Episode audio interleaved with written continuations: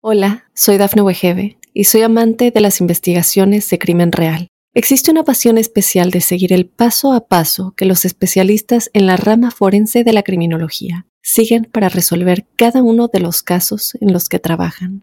Si tú, como yo, eres una de las personas que encuentran fascinante escuchar este tipo de investigaciones, te invito a escuchar el podcast Trazos Criminales con la experta en perfilación criminal, Laura Quiñones Orquiza en tu plataforma de audio favorita. Óyenos audio.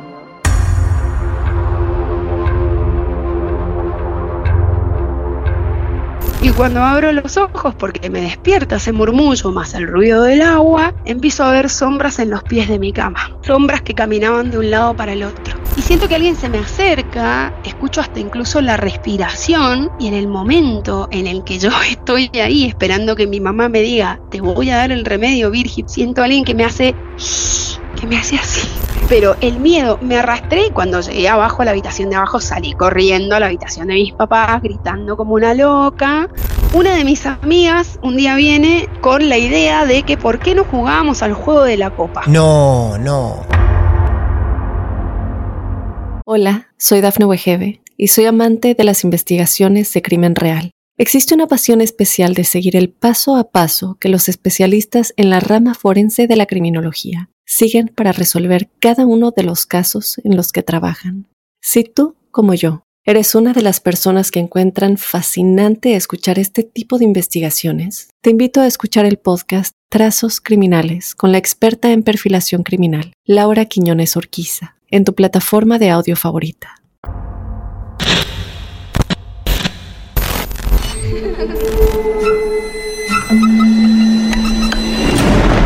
Los seres vacíos nos observan. Hasta hoy se registran muchos reportes de actividad paranormal en él. Veo cosas que no puedo explicar. Hay alguien sentado en esa silla. Está aquí. El misterio está fundamentado en el silencio. Pero ya es hora de hablarlo entre todos. Esto es... Hay alguien en la casa. De Misterio. Es divertido asustarse a veces, ¿no?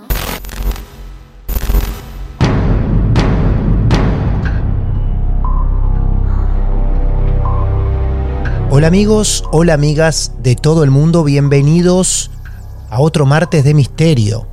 Desde Mar del Plata, Argentina, aquí los saludo, mi nombre es Martín Echevarría, arroba Martín de Radio, listo, preparado para traerte otro caso real.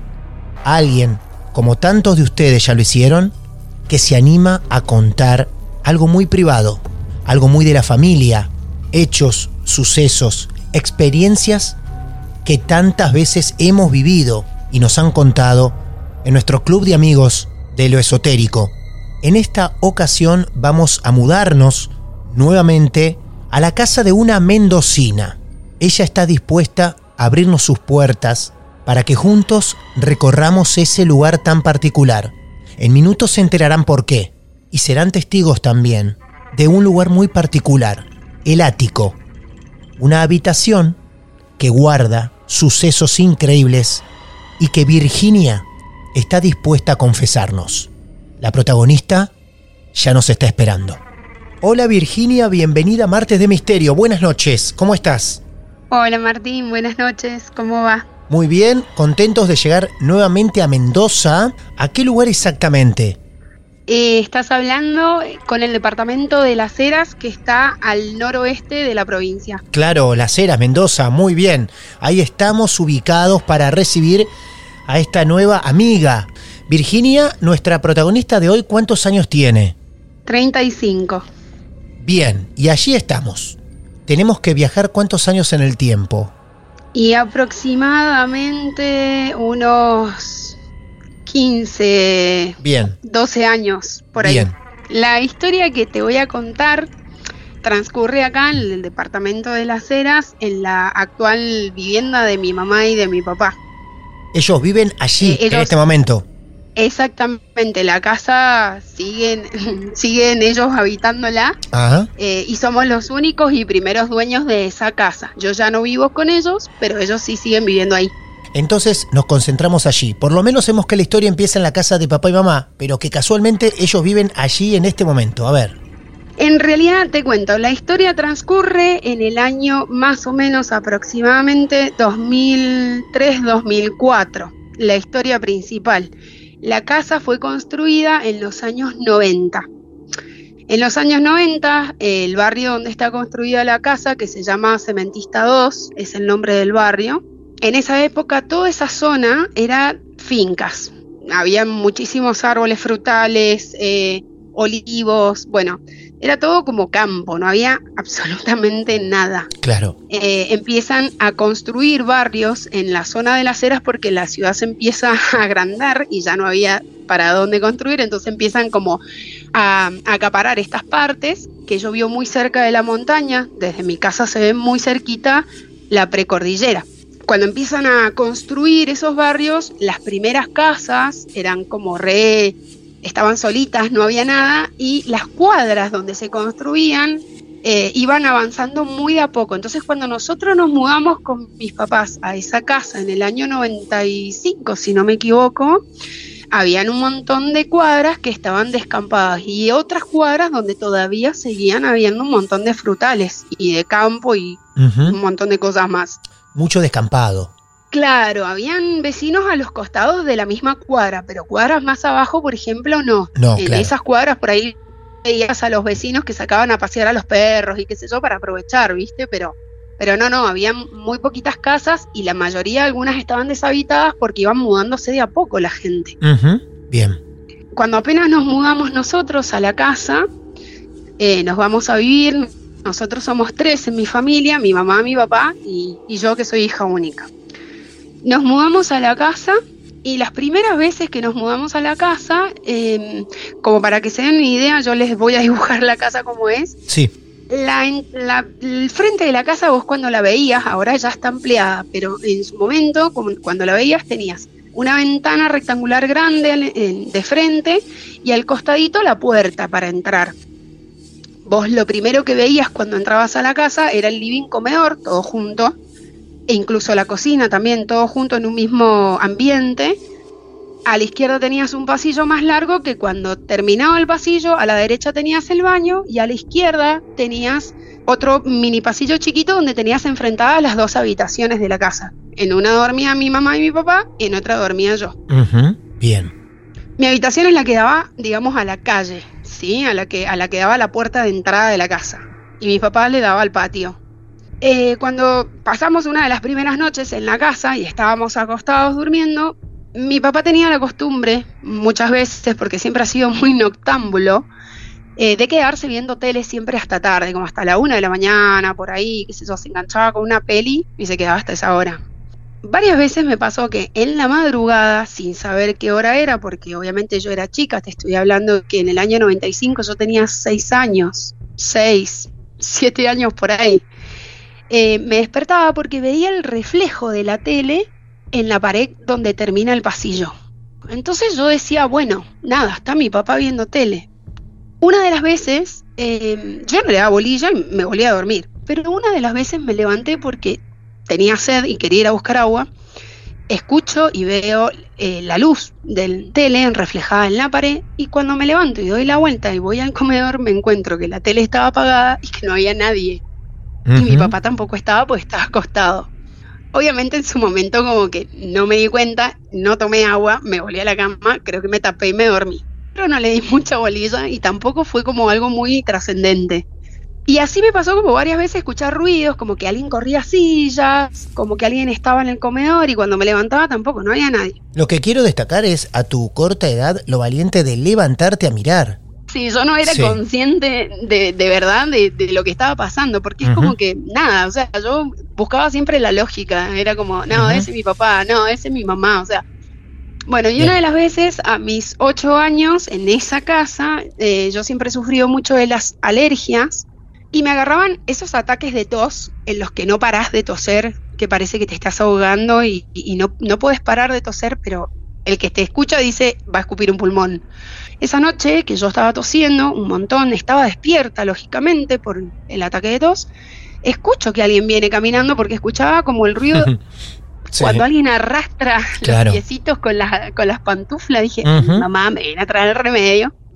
Y siento que alguien se me acerca porque escucho hasta incluso la respiración.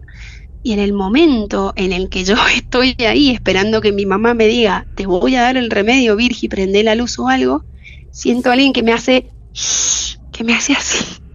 Wow. Yo te puedo explicar el miedo y el susto que yo me pegué. Escúchame, vos Sí. lógico no veías absolutamente nada y un poco Nada. también acostumbrada ya que era una rutina. Tosía Virginia, se escuchaba a mamá moverse por la casa y quien se acercaba tradicionalmente a la cama era mamá con el remedio. Entonces todo parecía algo normal ese día. Cuando vos decís que sentís que algo se acerca a vos, sentís que algo te respira cerca de la cara.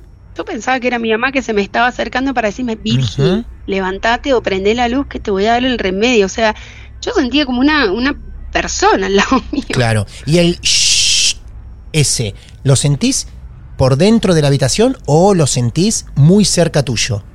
No, lo siento al lado mío como que si alguien se hubiera acercado para decirme, Shh, callate. O sea, Claro. llamo a mi mamá a los gritos, obviamente, llorando, desconsolada. Mi mamá de un salto viene a la habitación que no entendía nada, que qué me pasaba, porque yo estaba aparte súper alterada. Y nada, mi mamá se queda conmigo, yo le explico, obviamente mi mamá minimiza todo diciendo, bueno, quizás lo soñaste, quizás te pareció, y, fue como, no, yo estaba despierta, mami, o sea, no hay forma de que lo haya soñado porque estaba despierta. Porque estabas tosiendo. Bueno, exacto, porque Claro. me tuve que sentar en la cama incluso para, para poder respirar mejor de la cantidad de tos que yo tenía, o sea, no, no podía seguir acostada, entonces en un momento me tuve que sentar en la cama Sí. porque ya no podía más. Por supuesto, claro. Pasaron los años y en el año 2003, 2004 aproximadamente, mi papá decide hacer una ampliación, ya había hecho él una ampliación en la casa, quería hacer una habitación más en la casa para poder tener más lugar y poder usar la- mi antigua habitación como escritorio para poner libros y todas esas cosas. Eh, la cuestión es que él decide construir, construye la habitación arriba del garage de mi casa y para entrar a esa habitación, donde antes estaba la ventana de mi casa, hacen una escalera y llegas a la parte de arriba. Esa habitación cuando la construyen, la construyen con unos, eh, serían como unos parantes, eh, unas correas de madera, de pinotea, y Sí. todo techo machimbrado a dos aguas. Ah, sí, claro, perfecto. Sí, sí. Unas vigas de madera, machimbre para hacer el piso y ahí arriba se construye la habitación. Claro que sí. y la- el techito a dos aguas. Era muy simpática la habitación porque yo ten- tengo al día de hoy una de mis mejores amigas que le sigue llamando el ático a la habitación. Claro. La habitación tenía una, una ventana que daba directamente a la calle eh, y con mis amigas, que en ese momento yo era adolescente, habré tenido 17 años aproximadamente, con mis amigas del barrio siempre nos juntábamos y estábamos pasando por una etapa donde nos gustaba mucho lo esotérico, Ah, lo paranormal, lo Claro. misterioso. Estábamos como en esa etapa. Una de mis amigas un día viene eh, con la idea de que por qué no jugábamos al juego de la copa. no, no. Lo larga, así como, bueno, vamos a ver quién se engancha. Bueno, obviamente todas estábamos recontra curiosas con el tema, sabíamos más o menos de qué se trataba, pero el tema es que nuestros padres obviamente nos tenían recontra prohibido jugar al juego. Todos los padres obviamente nos decían, no, acá no, ni loca, no, no, no. Entonces un día eh, a mí se me ocurre decirle a las chicas, che, ¿y si jugamos arriba en el, en el ático? Total, ahí mis viejos no suben, no nos ve nadie. Bueno, vos te animás, sí, yo me animo, le digo, dale. Bueno, allá vamos entonces, te acompañamos. Nos juntamos, obviamente, eh, ahí en el ático de mi casa, eh, una tarde donde mis papás creo que no estaban en la casa, estábamos solas, y subimos a la habitación nueva, nos pusimos a jugar. Una de las chicas creo que había traído una copa, la trajo y habíamos puesto como una... mm, Lo hicimos súper casero. Claro. habíamos puesto como, como una mantita, ¿viste? Y habíamos recortado nosotros en papelitos las letras y los números. Bien casero todo con una copa que una de las chicas trajo. Bueno, nos pusimos a jugar, no pasó nada en todo el juego. En un momento llegan, siento que llegan mis papás a la casa, entonces le digo, chicas, llegó mi papá, si nos engancha acá, chau, sonamos todas. No, bueno, terminemos rápido, dice una de ellas. Y en el apuro, estábamos jugando y se le da vuelta a la copa y se rompe. No sé, no me recuerdo bien si se termina quebrando o se rompió la copa. La cosa es que se dio vuelta.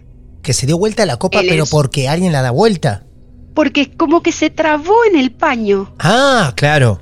Creo que el nerviosismo que me dio cuando llegaron mis papás y todo eso fue como cerremos esto, saquemos todo, porque me- nos, nos matan. Nos matan, ¿entendés? Entonces era como, claro, Bien. no, no, porque si nos ven acá, chau.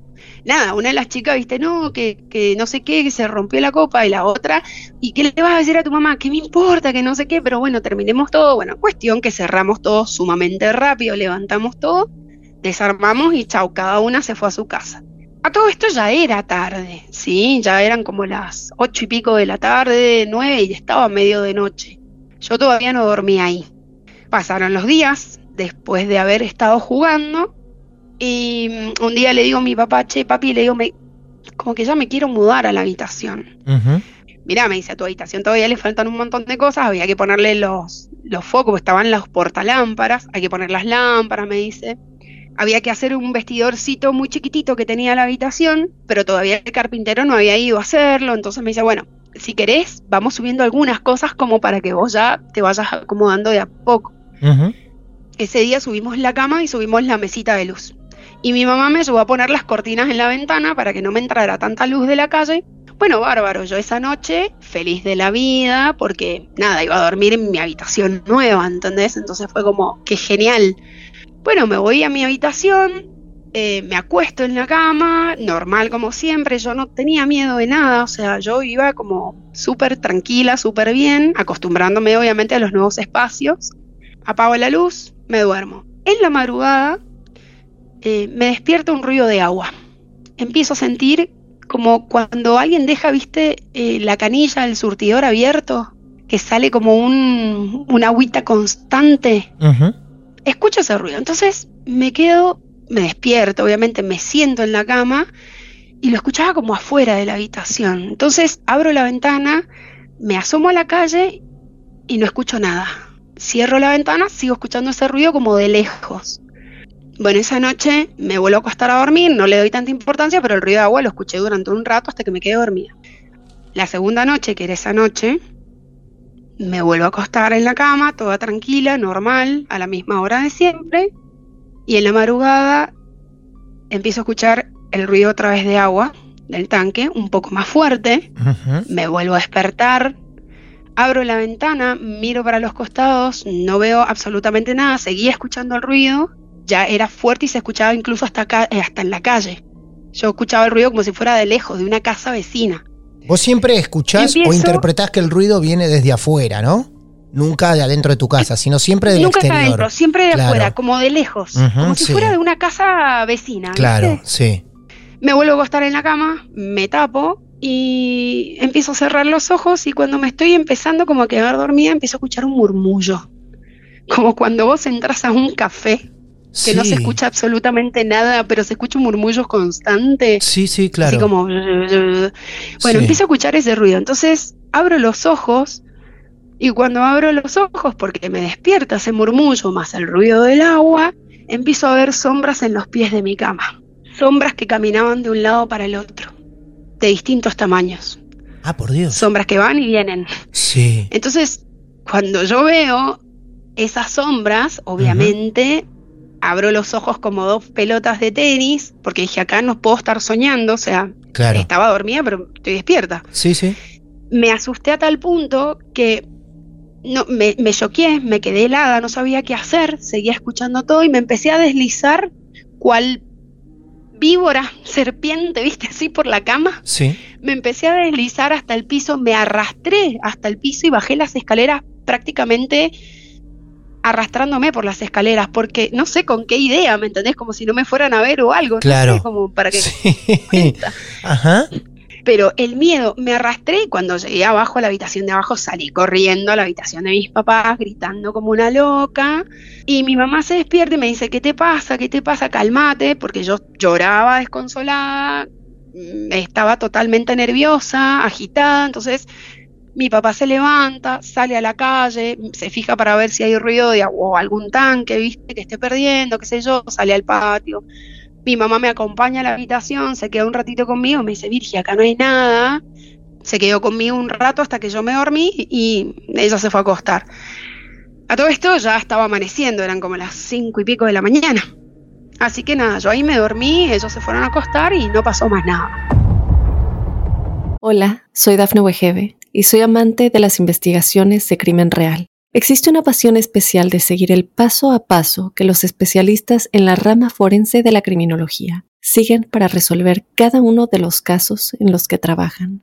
Si tú, como yo, eres una de las personas que encuentran fascinante escuchar este tipo de investigaciones, te invito a escuchar el podcast Trazos Criminales con la experta en perfilación criminal, Laura Quiñones Orquiza, en tu plataforma de audio favorita. La tercera noche, en mi habitación, me vuelvo a ir a acostar, o sea, voy a la habitación, subo, acordándome de esto que había pasado, dije, no, dije, no me quiero sugestionar, ¿viste? Y no, trataba como de no pensar. Me acosté a dormir, me dormí, y en la madrugada me vuelvo a despertar otra vez con el ruido de agua, Ah, mira con los murmullos Ah, y otra vez con las sombras. pero otra vez las sombras volvés a abrir los ojos y están ahí. Están ahí, van caminando de un lado a otro, en los pies de mi cama, como si estuvieran, ¿viste cuando alguien cruza de un lado a otro? Sí, claro. Medio así como apurado, rápido, bueno, así. Eh, ¿Figuras humanas eran? Eran como figuras hum- humanas, no alcanzaba a distinguir bien Sí. los rasgos ni nada de eso, Ajá. porque eran como, como sombras negras, pero sí alcanzaba a ver que eran como figuras humanas por la forma, Sí, pero por no supuesto. alcanzaba a ver rasgos de nada, de nada, de nada. O sea, yo veía que ellos pasaban de un lado a otro y no y tampoco me miraban, o sea, era como que siempre iban de, de un lado a otro, pero como cada uno en la suya. No, no, como que no se daban cuenta que yo los estaba viendo, ¿entendés? A esas, esas sombras.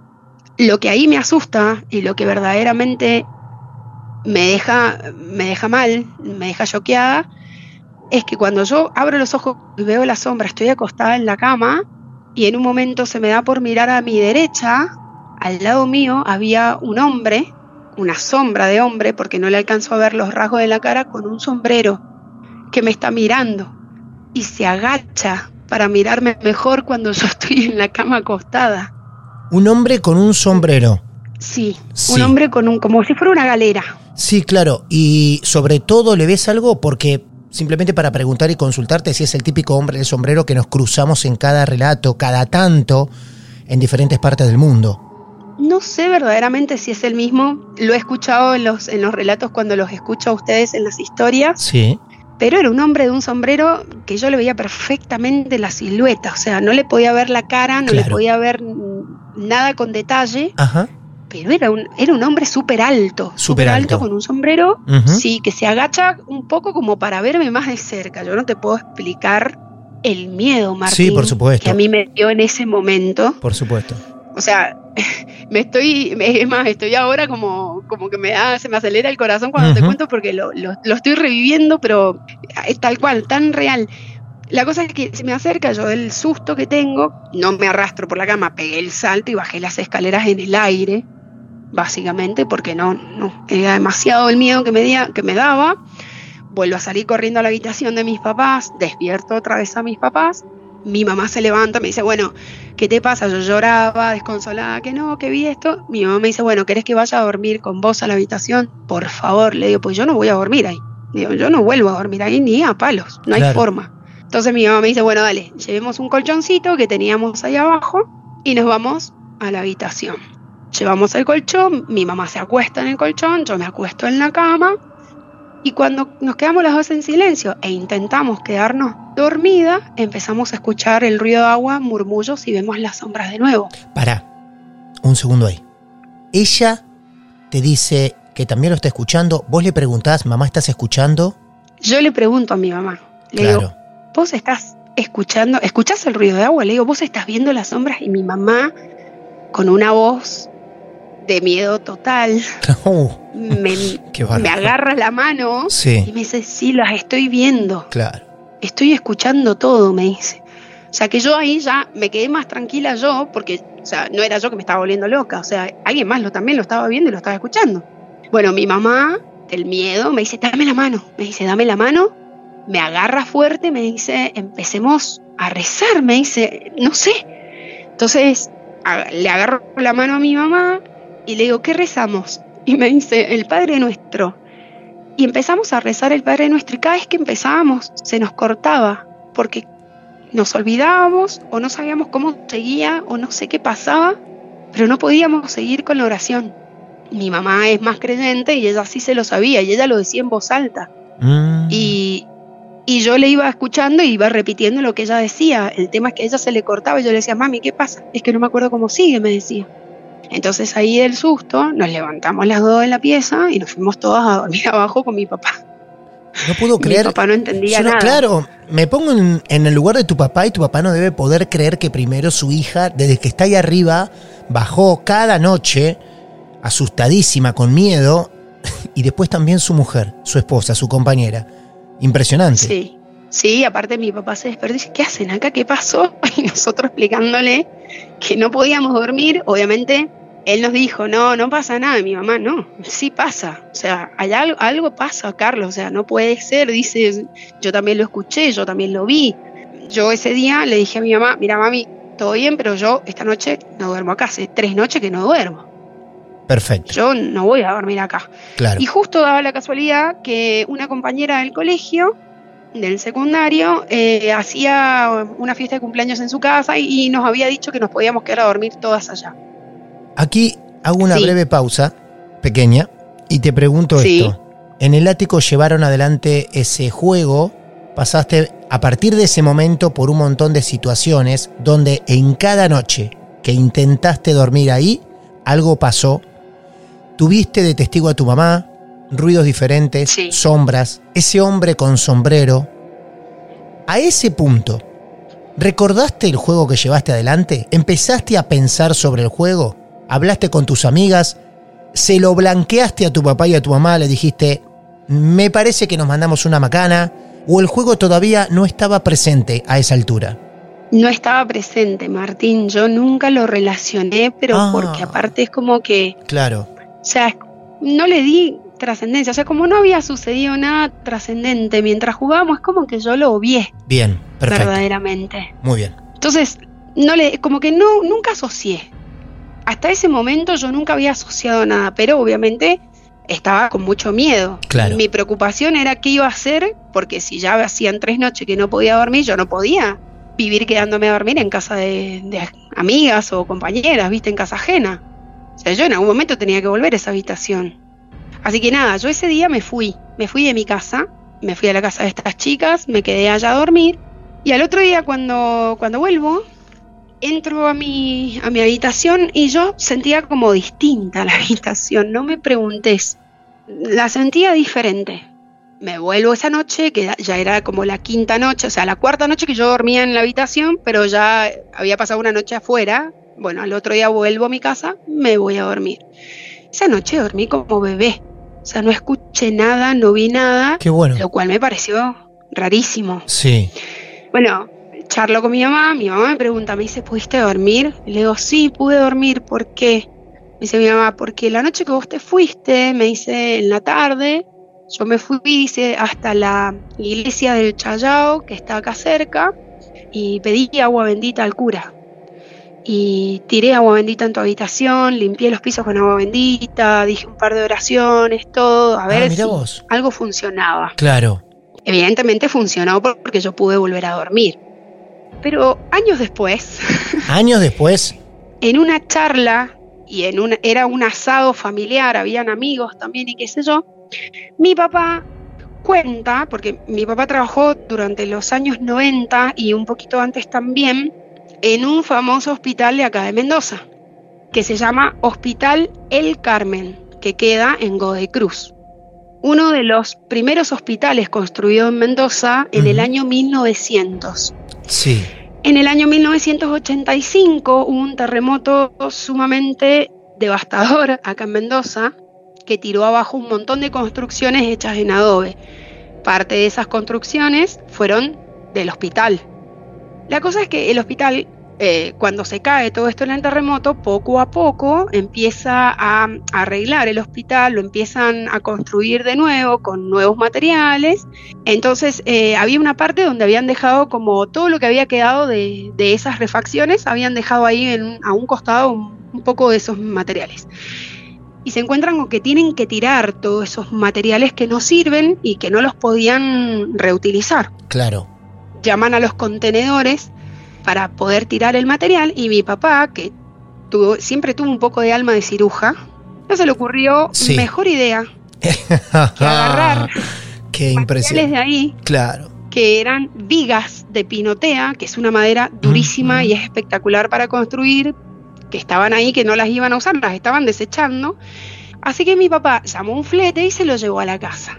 Mi papá nunca nos dijo nada. De hecho, el living, la ampliación del living de la casa está hecho también con esas maderas. También, o sea, tu habitación y el living de la casa, con todo material de ese hospital. Se construyó primero. Claro. Claro, porque el living fue primero y después vino la habitación. Y cuando nos enteramos en ese asado con mi mamá, las dos nos miramos, abrimos los ojos y dijimos, ya está. Es impresionante, lo hemos aprendido en nuestro mundo, donde traer elementos de un lugar, a una casa, ni hablar a lo mejor elementos que estuvieron cerca, y no estoy exagerando esto, ¿eh? de, que han convivido con enfermedades, con tragedias, con mucha depresión. Estamos hablando de hospitales, ¿no? Donde la gente fallece o donde habitualmente la gente la pasa mal. La gente eh, no va a un hospital a pasarla bien. De última va a curarse y volverse a su casa y otros que no lo logran en el intento o en el tratamiento, en medio de un tratamiento, y ahí van quedando las vidas. Y aprendimos esto de traerse cosas de otro lugar. De hecho, Lucía del Mar, nuestra bruja, quien es consultada, el medium Leonardo también, siempre dicen, cuando caen en algún lugar donde pasan cosas extrañas, lo primero que hacen es preguntar sobre objetos recién llegados, objetos que a lo mejor no son de la familia. Y parte de estos materiales que vos decís también lo son. Eso es. También lo son, son objetos, más allá que sean materiales de construcción.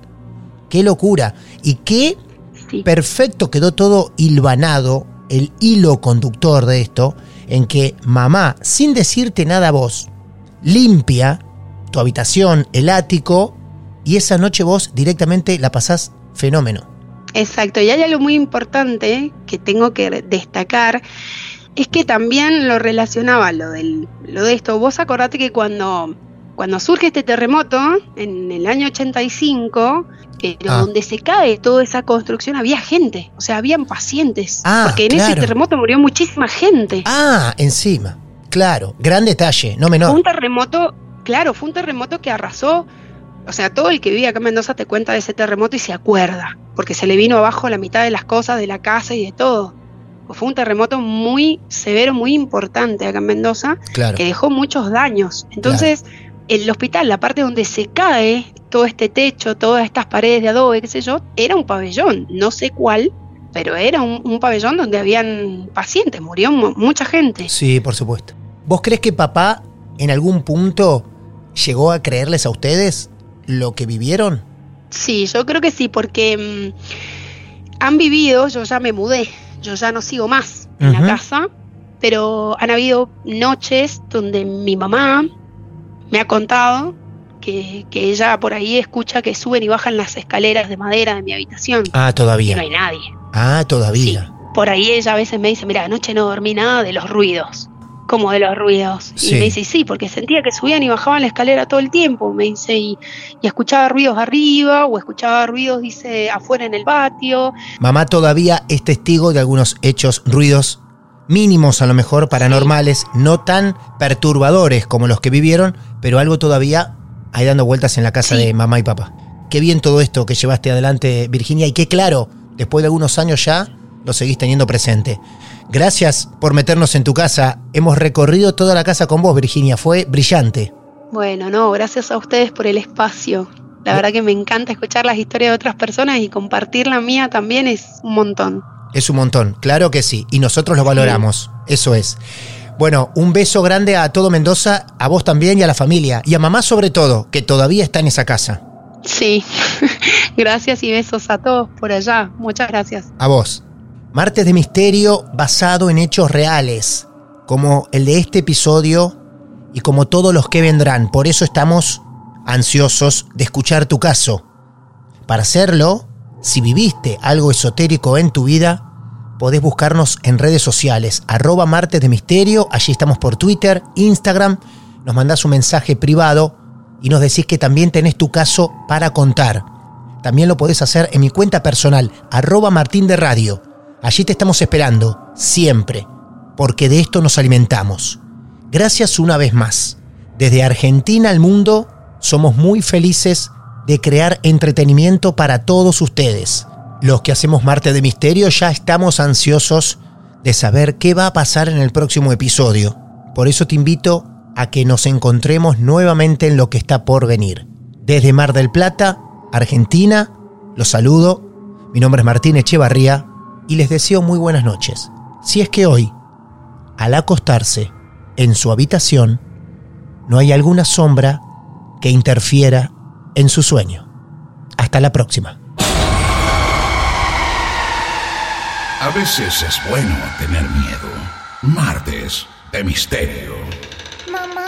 Hola, soy Dafne Wegebe y soy amante de las investigaciones de crimen real. Existe una pasión especial de seguir el paso a paso que los especialistas en la rama forense de la criminología siguen para resolver cada uno de los casos en los que trabajan.